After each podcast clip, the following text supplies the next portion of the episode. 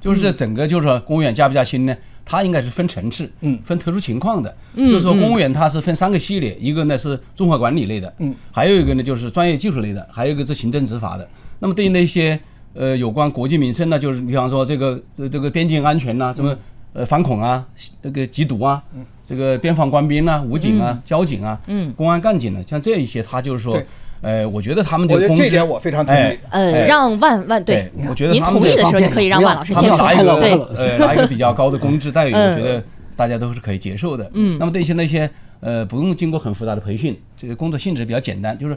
通俗的话说，我们谁都可以干，一上去基本上就简单培训就可以干的。现在是不是可以减薪呢？就是说呢，呃，相对来讲，它的这个呃工资的起点可以低一点，增长速度可以放慢一点，我觉得这个是没什么问题，对不对？那就国家的顶尖人才、那些专家教授，那他的一些创造发明，能够带来我们整个国家的这个整体形象啊，或其他的方方面面的一些改善这一方，呃给高兴，我们也是举双手赞成的，对不对？嗯，